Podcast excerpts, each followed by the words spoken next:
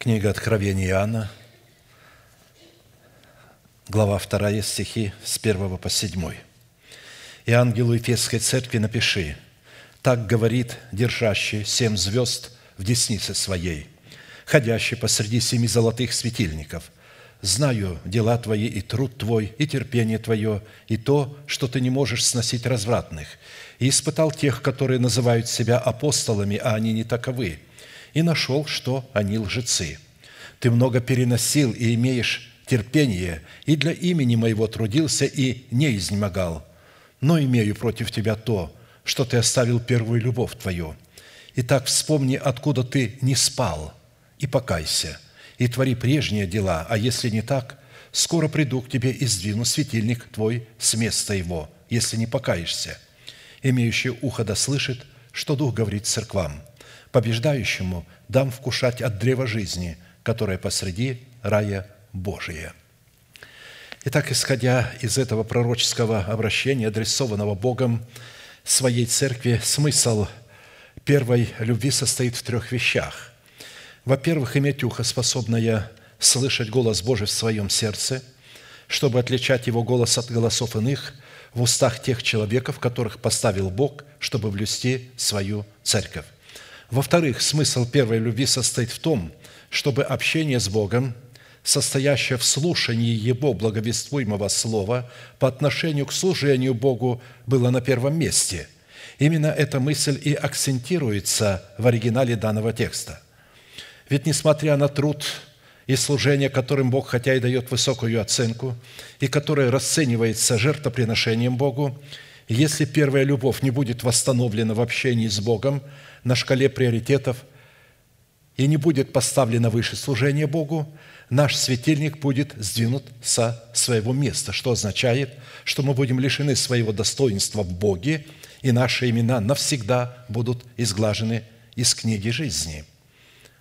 К сожалению, а, в основном дети Божии именно так и поступают. У них служение стоит на первом месте, и они не видят разницы между служением Богу и общением с Богом – под общением с Богом имеется в виду очень близкие интимные отношения, относящиеся к отношениям между мужем и женой. А под служением Богу имеется в виду, что любой ангел, любая служанка может это выполнять. Но а, любой ангел не может выполнять роль супруги.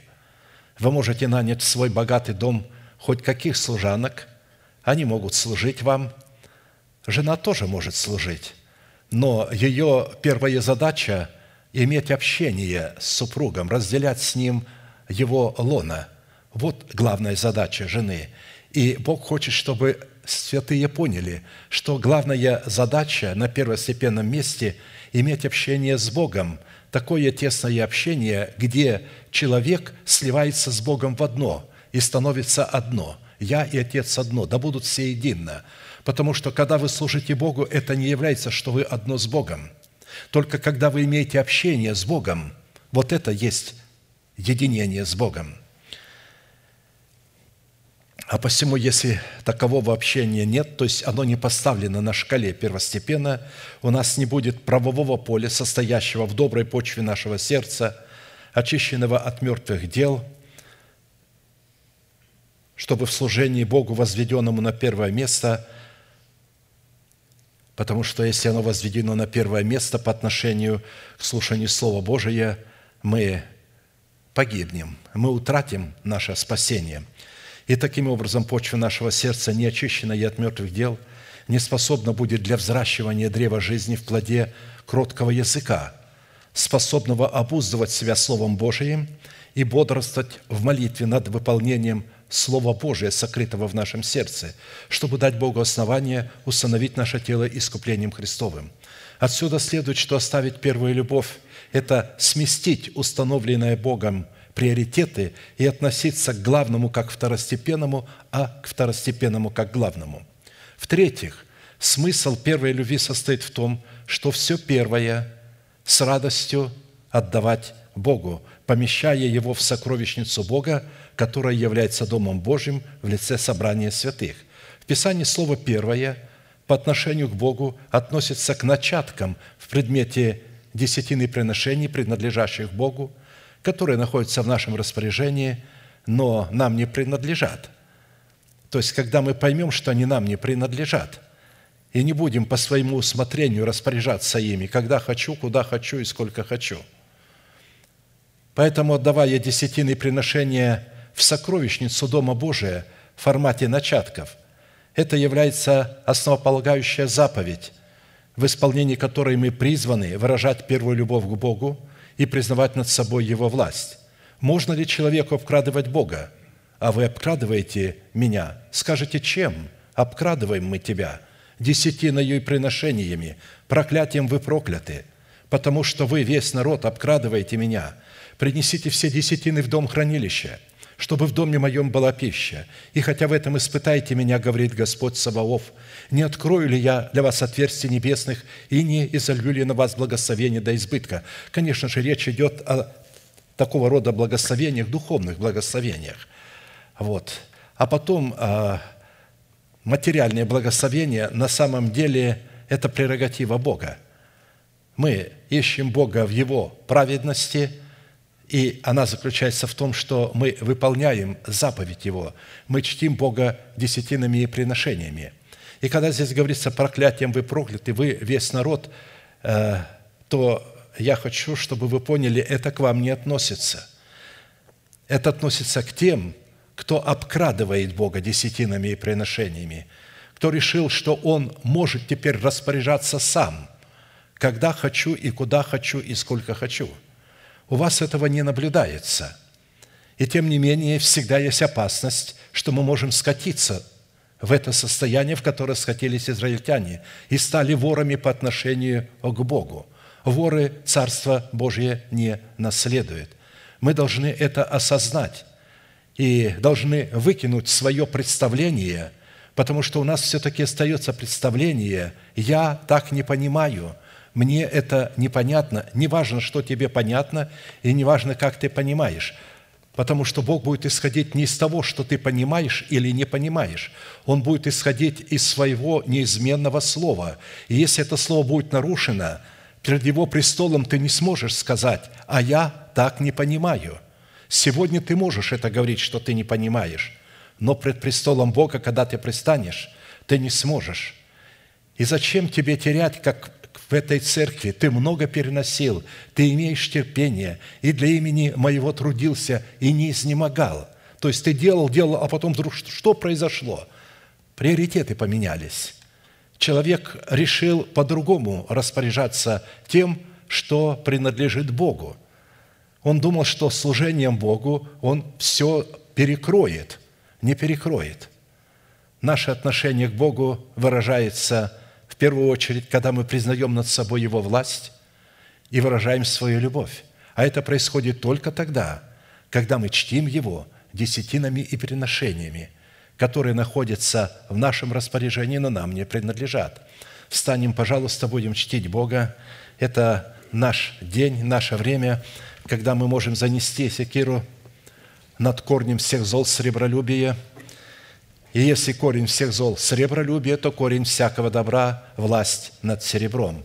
И знаете, когда мы обретаем власть над серебром, всякий раз, когда мы чтим Бога десятинами и приношениями, мы обретаем власть над серебром. Именно здесь мы об этом свидетельствуем. И это не все. Мы свидетельствуем перед Богом, «Господи, я Твоя святыня, я Твоя собственность».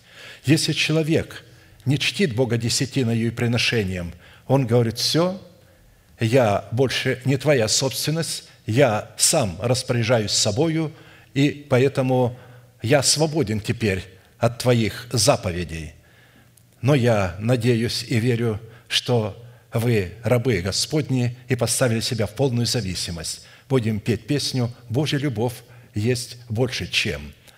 И будем чтить Его десятиною и приношением.